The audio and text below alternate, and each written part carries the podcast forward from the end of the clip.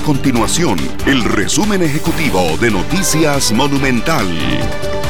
El Ministerio de Seguridad Pública se unirá al Ministerio de Justicia para reforzar los controles sobre quienes portan brazaletes electrónicos. Jerarcas de ambas instituciones sostuvieron una reunión este fin de semana y llegaron a acuerdos. La fuerza pública dará seguimiento de quienes portan el dispositivo para que una vez que abandone el domicilio o el área consignada, sea la fuerza pública quien se apersona al lugar y efectúe una parte policial del incumplimiento.